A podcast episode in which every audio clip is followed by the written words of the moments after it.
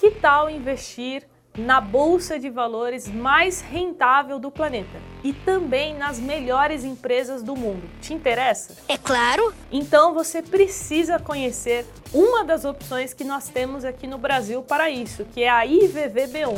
Hoje eu vou te mostrar os prós e os contras dessa ETF. Então, sem mais delongas, roda a vinheta.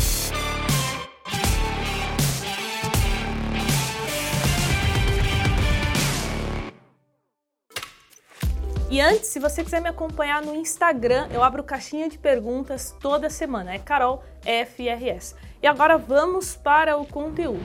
O que é IVVB11? Basicamente é uma ETF que replica o principal índice dos Estados Unidos, que é o S&P 500. Uma característica muito importante das ETFs é que aqui no Brasil as ETFs elas não distribuem dividendos. Então, caso você queira receber dividendos investindo na bolsa americana, talvez faça mais sentido para você abrir uma conta em uma corretora estrangeira e mandar o seu dinheiro para lá, porque investindo em uma ETF dos Estados Unidos, como por exemplo a VO, VOO, que é uma ETF que replica a bolsa americana, aí sim você vai receber dividendos periodicamente. Inclusive, para ajudar vocês, eu vou deixar aqui na descrição o link com mais informações dessa ETF, onde você consegue conferir ali todas as informações sobre os dividendos. E agora vamos entender como que funciona a rentabilidade dessa ETF.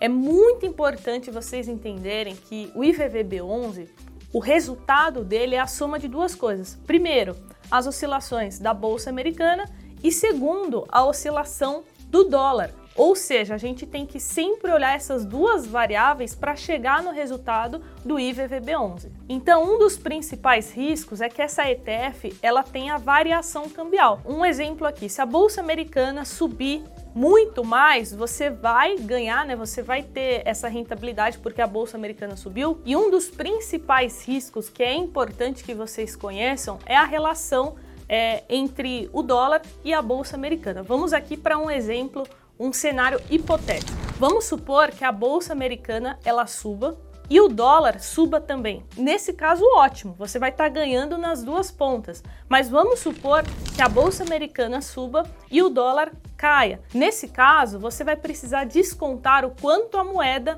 caiu para aí sim ter a rentabilidade de fato ali do IVVB11, do seu rendimento. E aí nós entramos em um outro assunto que é basicamente duas formas de se expor à bolsa americana. Nós temos é, um fundo de investimento, por exemplo, não redeado e um fundo redeado. O que, que isso significa? Presta atenção porque é muito simples. O fundo não redeado ele está exposto à variação cambial. Então, sempre que você for analisar um fundo de investimento, uma ETF, você sempre tem que olhar se ele tem a variação ou não cambial, para você se adequar à sua estratégia. Você quer se expor à variação cambial ou você quer somente se expor à bolsa americana? E nesse caso, se você não quiser ficar exposto às oscilações, você vai procurar um fundo redeado que não tenha variação cambial.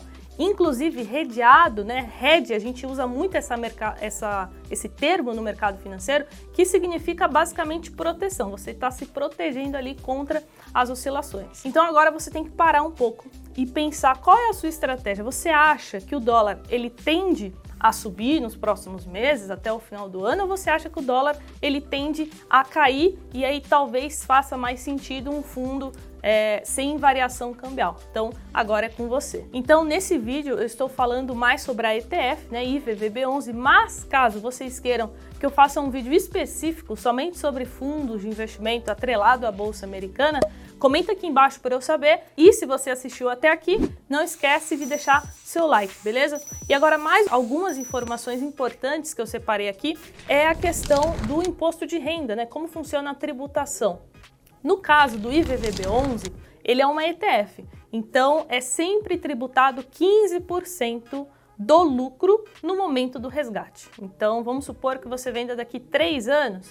Então, quando você fizer essa venda, você vai ter que pagar 15% do lucro que você teve. E nesse caso, você vai ter que fazer o cálculo, emitir uma DARF, que é a guia do imposto, e você mesmo tem que ir lá e fazer o pagamento. E agora, para a gente fechar com chave de ouro, agora que vocês já entenderam as principais características do IVVB 11, Como que eu aplico na prática? É muito simples. Você só vai precisar de uma conta em uma corretora de valores que é gratuito para abrir e também acessar um home broker, que é a plataforma de negociação da bolsa de valores. Depois disso, você vai cadastrar no seu home broker o código IVVB11 e vai aparecer lá o valor mínimo. Então, deixa eu dar uma olhadinha aqui para passar para vocês. R$ 231,47 é a cotação de hoje, tá? Do momento que eu gravo esse vídeo. Provavelmente no dia que você vê esse vídeo não estará exatamente essa cotação, mas aqui é para você saber um preço médio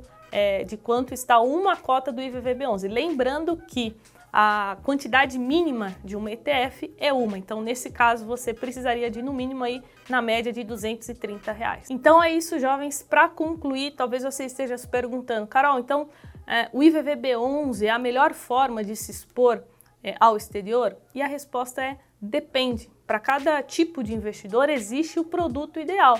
Vou dar um exemplo prático aqui. Os fundos de investimento, eles são muito práticos, só que Muitos deles se enquadram na categoria de multimercado. Então, caso você faça o resgate num prazo de seis meses, um ano, você vai cair na alíquota é, da tabela regressiva do imposto de renda. Então, nesse caso, você pagaria mais imposto do que a ETF. Só que a ETF não é viável é, para todo mundo. Tem pessoas que não sabem como fazer o cálculo do imposto, não querem ter esse trabalho de emitir a DARF. Então, para essa pessoa, um fundo de investimento pode fazer mais sentido. Agora, vamos supor que você esteja super afim de estudar investimentos, você queira é, escolher as ações, montar seu portfólio, aí pode ser que faça mais sentido você talvez você investir em BDRs ou estoques. Então, não existe é, um investimento bom, um investimento ruim, como muitos influenciadores de finanças falam por aí, fazem esse desserviço. Então, nesse vídeo eu procurei trazer as principais informações do ITF IVVB11 para você ver se é a melhor opção ou não para você se expor à bolsa americana. E agora me conta aqui nos comentários qual a sua forma preferida de dolarizar a sua carteira de investimentos que eu vou adorar saber. Jovens, por hoje é só. Esse foi mais um vídeo do Jovens na Bolsa e a gente se vê no próximo conteúdo. Tchau!